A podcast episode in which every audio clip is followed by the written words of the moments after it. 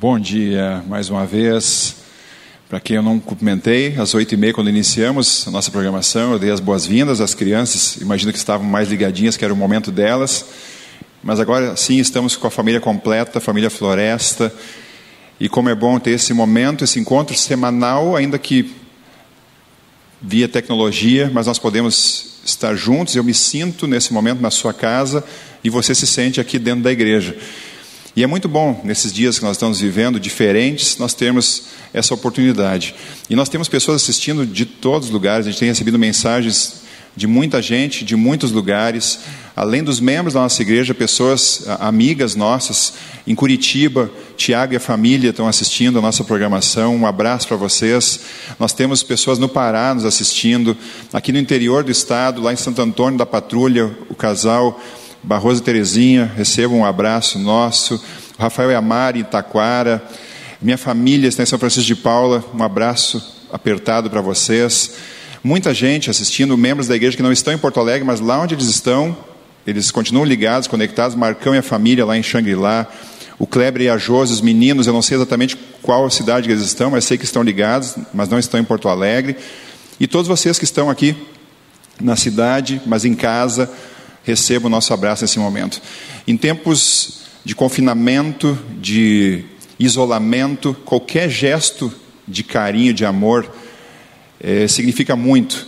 Ontem eu estava aqui atendendo na igreja, recebemos uma visita ilustre e recebi esse presentinho aqui. Eu queria que você olhasse, olha que legal, meu presente de Páscoa que eu recebi da Rafinha. A Rafinha é filha do Iranir e da Verinha.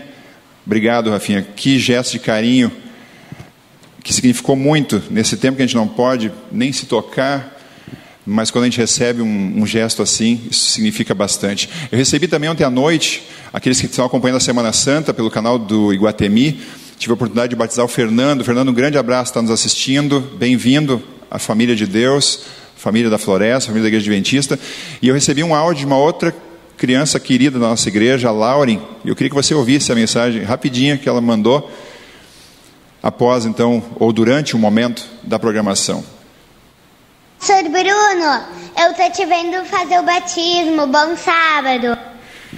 Pequenos gestos, mas que significam muito, enche nosso coração de alegria e nos encoraja a continuar em frente nessa nossa caminhada rumo à salvação. Amém? Muito bom estarmos com vocês.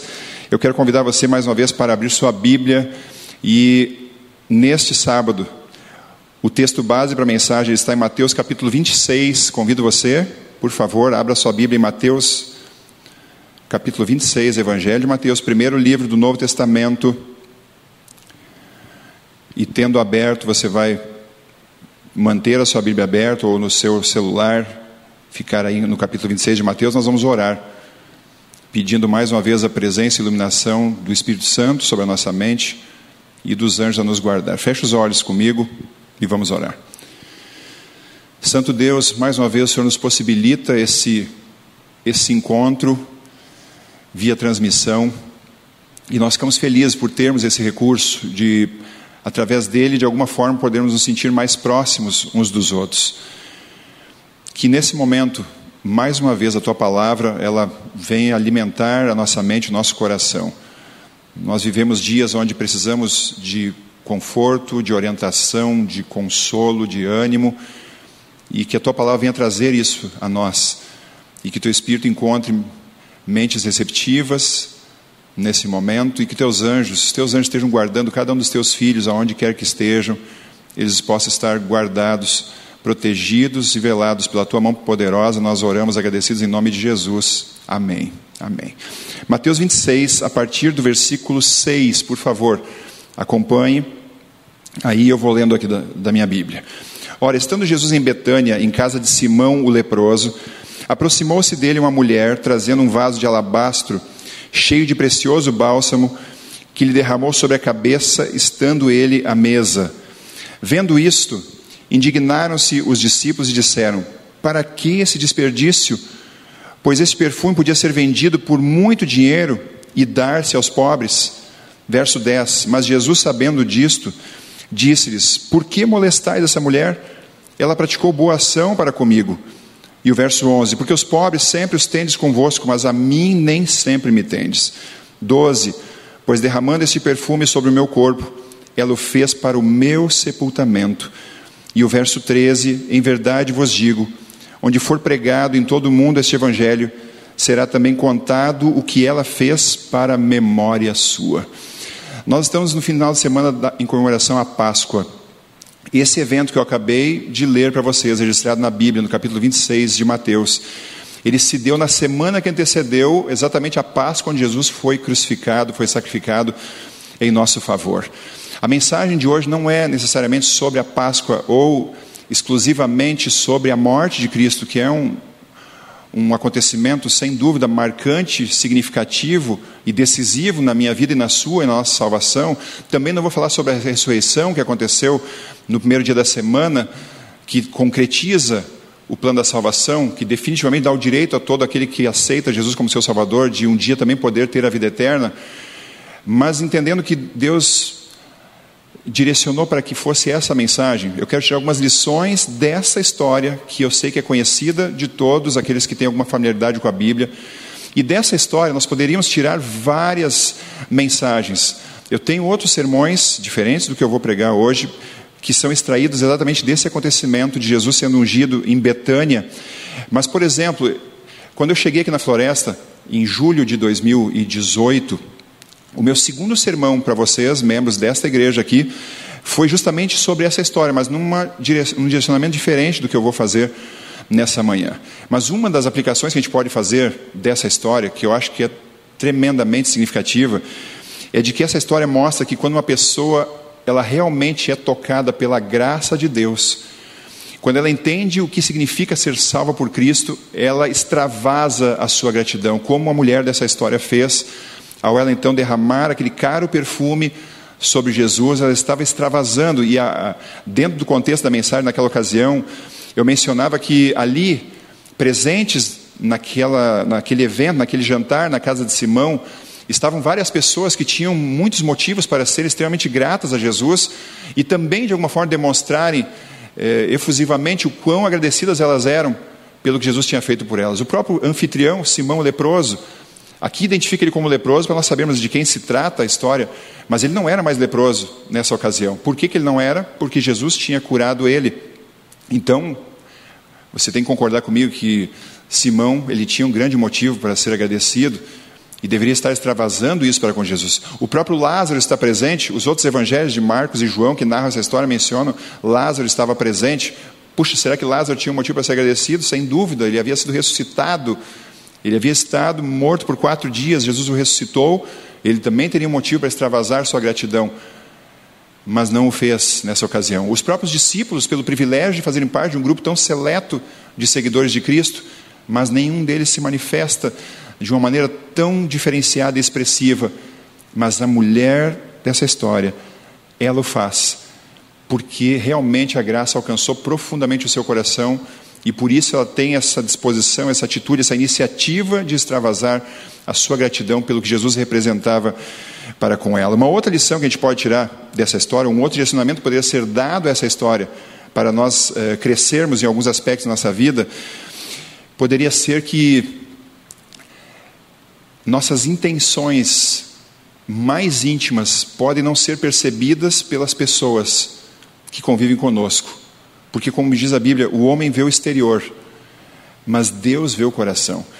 Quando os discípulos, de alguma forma, repreenderam aquela mulher pela sua atitude de derramar aquele perfume, ou de desperdiçar, podemos dizer assim, aquele caro perfume sobre Jesus, nós sabemos pelos relatos que aquele que estava à frente desse comentário ou dessa crítica era Judas.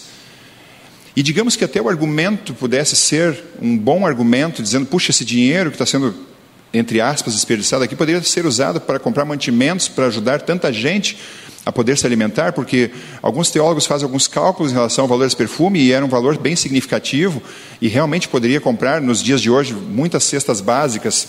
O argumento até era bom, mas o fato é que Jesus sabia que a motivação não era essa.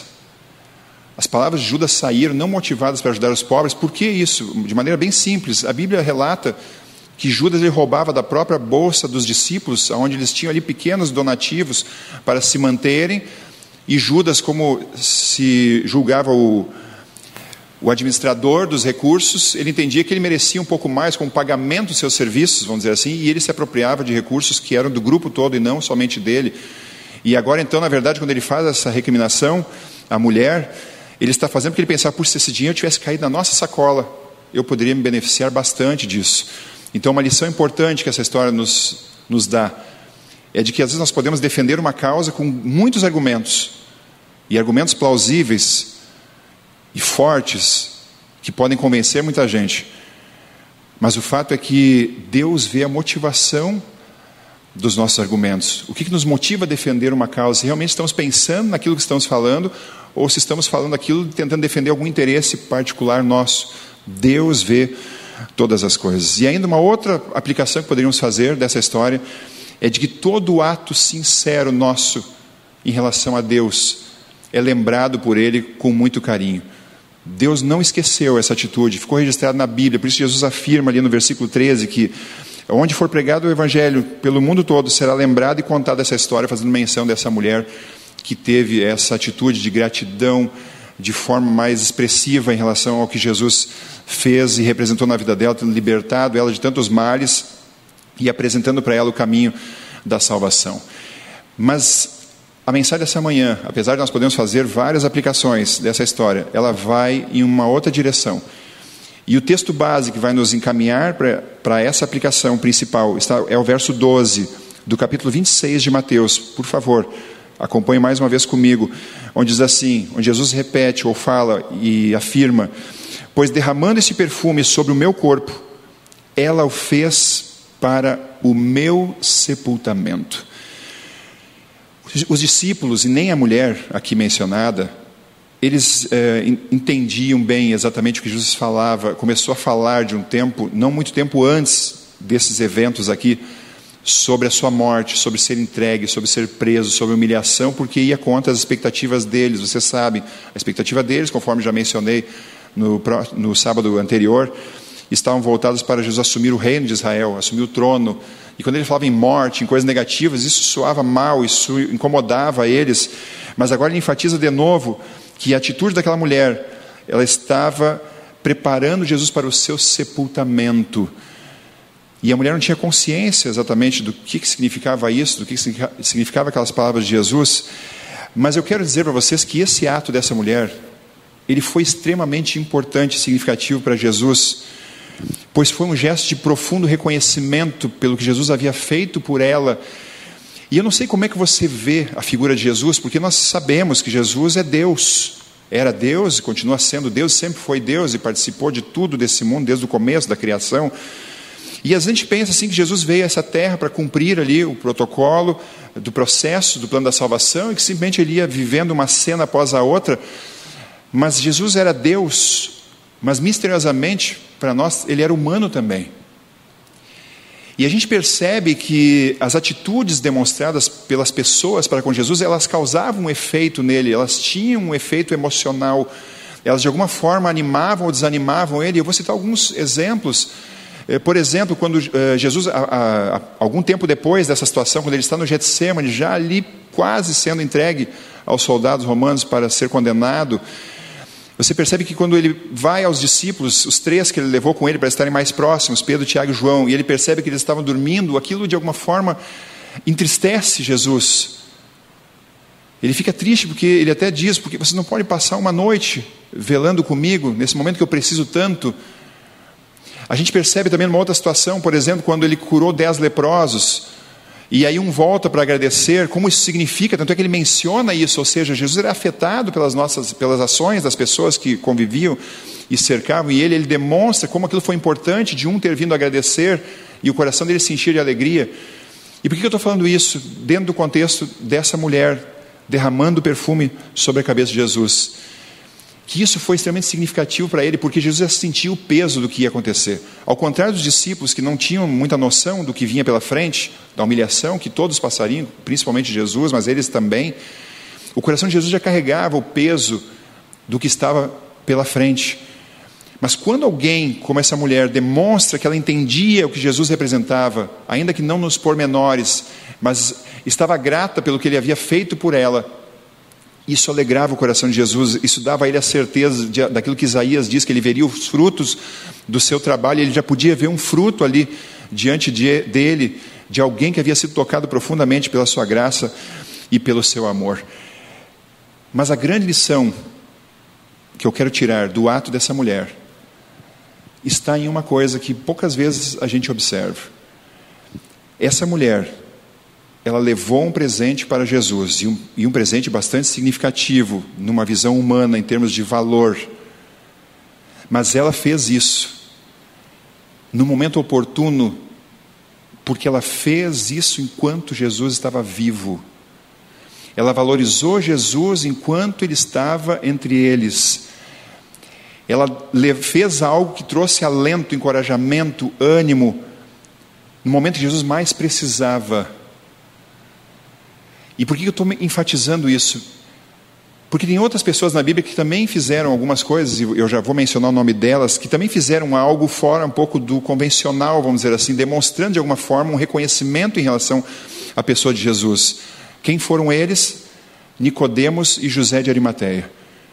O que, que esses homens fizeram de significativo? Eles possibilitaram Jesus ter um enterro digno. Os discípulos não tinham força política nenhuma para ter o corpo de Cristo e poder oferecer a ele um enterro. Mas esses homens eram ricos, influentes, e eles tiveram então poder, entre aspas, aqui, para poder ter o corpo de Cristo depois de ser morto e oferecer a ele um enterro de uma pessoa rica da época. Eles prepararam e proporcionaram a Cristo um enterro digno. Eles agora entraram em cena mas quando eles entram em cena, Jesus está morto. Jesus morreu na sexta-feira, como nós sabemos. Ele descansa na sepultura no sábado para ressuscitar no domingo. Só que agora, quando esses homens eles aparecem, quando eles tomam uma atitude, quando eles vão à frente, eles fazem isso quando Jesus está inconsciente. Quando Jesus já tinha cumprido parte da sua missão, quando Jesus já tinha sofrido uma angústia tremenda, onde cada gesto de carinho, de amor, significaria muito. Mas aí eles, eu não estou desmerecendo o que eles fizeram. Eu só estou dizendo que enquanto Jesus estava vivo, eles permaneceram crendo nele, mas em oculto. Eles tiveram medo de se posicionar, eles tiveram medo da rejeição, ainda que de alguma forma isso foi útil, porque eles puderam interferir ou de alguma forma atrasar um pouquinho, se podemos usar essa expressão, no processo de condenação de Cristo. Em alguns momentos o Sinédrio se reunia e eles tentavam avançar em alguma tentativa de eliminar Jesus, e, e principalmente Nicodemos presente ali pôde de alguma forma contornar isso e adiar esse processo, mas de qualquer forma demonstrar quem Jesus era e o que representava para eles. Eles não fizeram quando Jesus estava vivo, mas a mulher do capítulo 26 de Mateus, ela fez. E por isso isso significou tanto quando ela agiu enquanto Jesus estava vivo, enquanto estava ali, enquanto ele precisava. Esses homens e os discípulos, por exemplo, quando Jesus, depois, mesmo ressuscitado, ele ascende aos céus e ele agora começa seu trabalho no santuário celestial, primeiro no lugar santo, e hoje sabemos que está no lugar santíssimo, temos estudado bastante sobre isso nos últimos dias. Mas eles lamentavam quando Jesus foi para o céu, não estava mais entre eles fisicamente, justamente por isso, pensando assim: puxa, por que nós fomos incrédulos quando ele falava as coisas para nós? Por que, que a gente não demonstrou um pouco mais quão importante ele era quando ele estava aqui do nosso lado, andando conosco? Quando Ele cuidava de nós, quando Ele passava ensinamentos preciosos para essa vida e para a eternidade, e eles se lamentavam, mas essa mulher não tinha do que se lamentar, porque ela tinha feito tudo o que estava ao alcance dela para que Jesus soubesse quão importante Ele era na vida dela. Ao estar mais com sua família, eu espero que você esteja aproveitando esses momentos para que a sua esposa, o seu esposo, os seus filhos, de repente você mora com os pais, ou com o sogro, ou com sogra, ou com os avós, que você aproveite esses momentos para que essas pessoas saibam quão importante elas são na sua vida, quão significativo é tê-las na sua existência. Eu não vou, eu não gosto de coisas forçadas ou artificiais. Eu não vou dizer para você dar um abraço em quem está aí com você ou dar um beijo. Mas enquanto estivermos vivendo essa situação, e não só nessa situação, mas em qualquer situação, que você não esqueça de fazer com que as pessoas mais próximas de você saibam quão importante elas são, para que você não tenha arrependimentos em algum momento. Por isso que o título do sermão dessa manhã é Não deixe para amanhã. Não deixe para amanhã de demonstrar quão especial essas pessoas são. Porque eu, deixa eu te falar uma coisa: talvez eu esteja falando para muitas pessoas que nunca viveram uma crise de verdade na sua existência, passaram por alguns momentos. O dia que você passar, espero que você não passe, mas o dia que você passar por um momento realmente difícil, você vai ver que quem vai ficar do seu lado não é o seu colega de trabalho, o seu vizinho, o seu amigo lá do tempo de faculdade ou de escola. Quem vai ficar do seu lado realmente são essas pessoas que provavelmente estão aí, estão aí com você agora assistindo esse culto. Esses vão estar com você incondicionalmente. Às vezes se preocupa tanto em agradar as pessoas de fora, passar uma boa imagem para eles. E isso é importante. Mas lembre-se que às vezes a gente trata tão bem os de fora. E aqueles que a gente tem mais intimidade, de alguma forma, eles não têm o mesmo tratamento. Lembre-se que essas são as pessoas mais importantes. Que essas são as pessoas que estão com você sempre, em todos os momentos e em qualquer circunstância.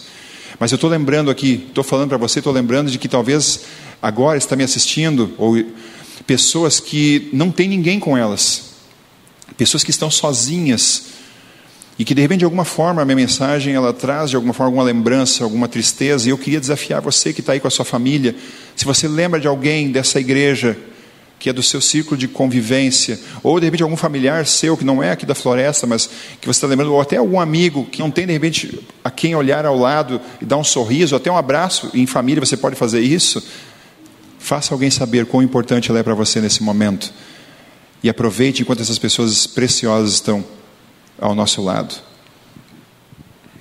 Feche os olhos comigo e vamos orar. Senhor, obrigado pelas pessoas que o Senhor colocou em nossa vida, de maneira especial a nossa família. Provavelmente muitos que estão assistindo estão agora lado a lado com sua esposa, esposa, filhos, talvez sogra, sogro, mãe, pai, netos. Senhor, assim como a mulher de Mateus 26, ela demonstrou quão importante o Senhor era para ela, o que, que o Senhor representava para ela, que nós possamos fazer isso com as pessoas mais importantes da nossa vida, que são os nossos familiares. São essas pessoas que o Senhor colocou de maneira mais próxima e íntima em nossa vida.